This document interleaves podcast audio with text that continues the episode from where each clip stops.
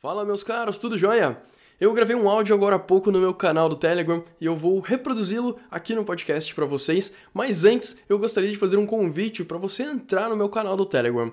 Lá no canal eu mando dicas e, enfim, conteúdos em áudio, em vídeo, ah, vagas de programação, um monte de coisa interessante do mundo de programação, o que, que eu ando estudando, como eu ando estudando, todo esse tipo de coisa. Inclusive o áudio que você vai escutar daqui a pouco eu mando lá nesse canal, tá joia? A diferença entre um grupo e canal é que no canal só só eu posso mandar mensagem, então não fica aquela bagunça uh, de, de todo mundo mandando mensagem junto e tal, mas ao mesmo tempo eu mando umas pesquisas, então tem como vocês interagirem também, beleza?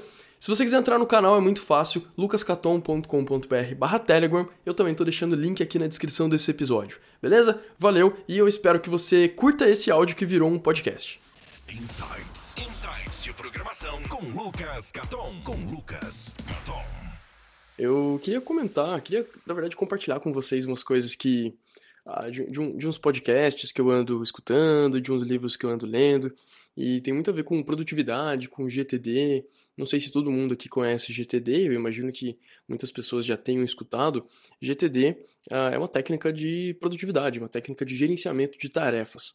Ah, basicamente, a ideia é você escrever tudo que vier na sua cabeça em uma lista, pode ser uma a ideia, pode ser ideias para projetos, pode ser algo que você queira estudar, algo que você tenha que resolver no banco, por exemplo, ou seja, qualquer tarefa, por mais trivial que seja. É, a ideia é não ocupar espaço na sua cabeça. Se você coloca tudo isso numa lista, você meio que para de pensar naquilo, pois sabe que uh, está num lugar seguro. Então, uh, sobre a lista em si, é, é, é, bem flexível também, tá? Você pode, por exemplo, usar o próprio app de notas que já vem nos smartphones, você pode usar um app próprio para isso. Eu, por exemplo, eu uso o Things 3 no Mac, uh, no iPhone e também no Apple Watch, né? Eles sincronizam, então eu estou sempre com a lista sincronizada nos três, eu marco alguma coisa como completo em um, já aparece completo no outro, é bem legal também. Tem o Todoist, uh, que, enfim, eu já falei em outras, outras vezes, né, quando uh, o Patix participa, que inclusive é uma referência de produtividade para mim, ele manja bastante do assunto, eu gosto bastante das dicas que ele, que ele dá, uh, e ele trabalha na Doist, que é a empresa que faz o Todoist. Enfim, não faltam aplicativos para esse tipo de coisa, tem bastante, esse Things que eu uso, ele é meio caro, mas eu gostei tanto que eu falei, ah, vale a pena, né, afinal é, é legal a gente suportar também, a, a suportar no sentido de apoiar os desenvolvedores que fazem esses apps tão legais, mas se você não quiser usar um app, você pode usar um caderno, pode usar um papel, ou ainda o próprio calendário, seja um calendário de papel ou no computador. Enfim, não, não importa onde você vai colocar a lista. O que não se deve fazer é tentar memorizar, memorizar tudo. Se você deixar na sua cabeça, uh, você vai ficar sobrecarregado, sua, sua cabeça vai ficar sobrecarregada, às vezes mesmo sem você notar, e aí você não consegue abrir espaço, entre aspas, para novas ideias. É, tudo que você é, adiciona nessa lista, o ideal é que você crie uma lista chamada inbox. Então, tudo que você adiciona nessa lista vai automaticamente para como se fosse uma categoria ou uma pastinha chamada inbox. E aí você tem outras listas. Por exemplo, é, o, o, mais comum, eu acho, na verdade, eu não sei se isso é a técnica GTD em si, tá? Mas pelo menos é uma forma bastante comum e é a forma que eu pessoalmente uso. Eu tenho duas listas principais que é a lista de inbox, que todas as ideias, todas as coisas que surgem eu coloco lá, e depois eu tenho a lista chamada Today, que é uma lista de coisas que eu vou fazer hoje. Então eu tento manter essa, li essa lista de Today o mais limpo possível, e quando eu estou começando o meu dia, ou ainda às vezes eu consigo até fazer num dia anterior, é preparar tudo que eu quero fazer no dia seguinte, né? Ou no começo do dia, eu preparo para o dia inteiro. E aí eu coloco todas as coisas que eu quero alcançar, que eu quero realizar, naquele dia, tá? E aí a gente tenta ser um pouco mais realista, né? Não adianta você colocar 50 coisas lá, porque você não vai conseguir fazer 50 coisas num dia. É humanamente impossível. E é aí que o GTD ajuda, e é aí que essa técnica de colocar as coisas numa lista ajuda também. Porque aí você puxa das coisas do inbox pro today e vai fazendo uma por uma. Quanto menos coisas você tiver para fazer, melhor, porque abre espaço, né? Cria tempo para novas ideias. E tem uma frase que eu gosto muito, eu não sei de quem é essa frase, mas é, done is better than perfect, ou em português seria algo como feito é melhor que perfeito. E um bom exemplo, ou até a gente poderia chamar de meta-exemplo, é esse áudio aqui que eu estou gravando nesse exato momento.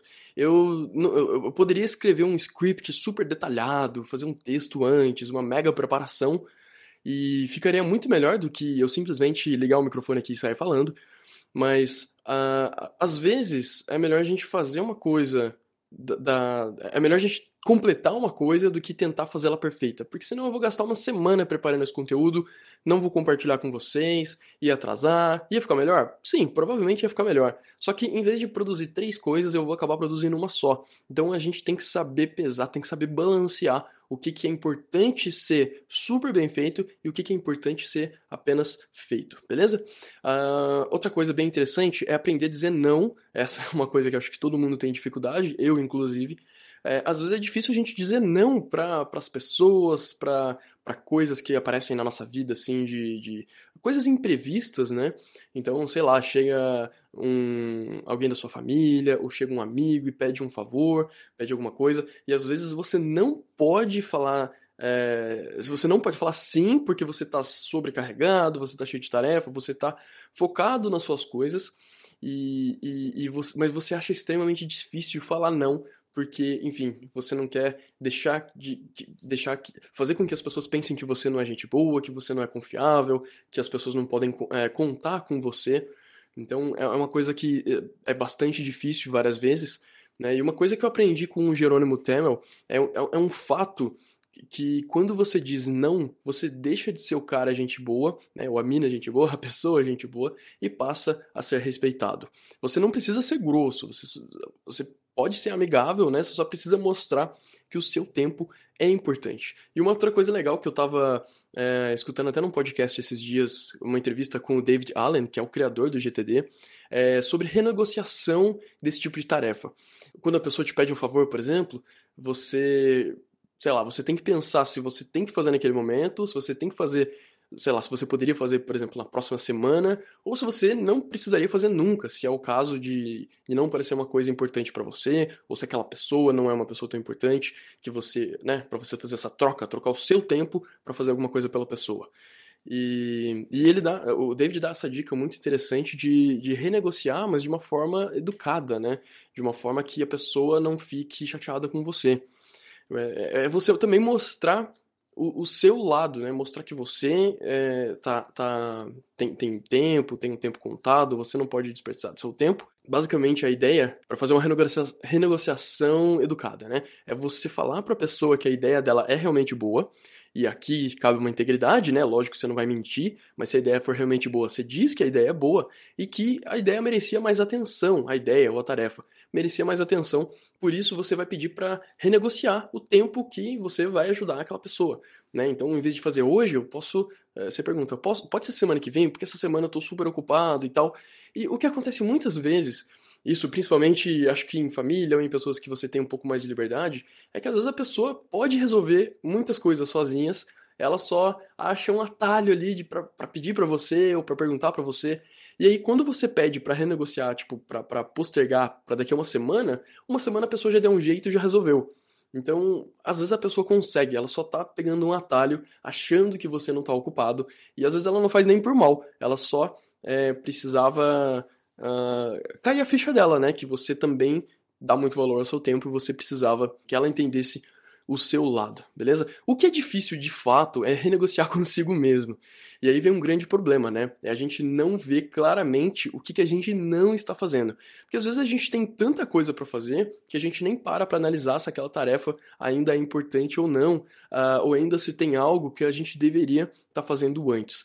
Tem, tem uma frase famosa de um cara chamado Peter Drucker, que é There's nothing so useless as doing efficiently that we shouldn't be done at all. Ou seja, não há nada tão inútil quanto fazer eficientemente o que não deveria ser feito. Então, com essa frase excelente, com essa frase que eu acho muito animal, eu fecho o meu áudio aqui.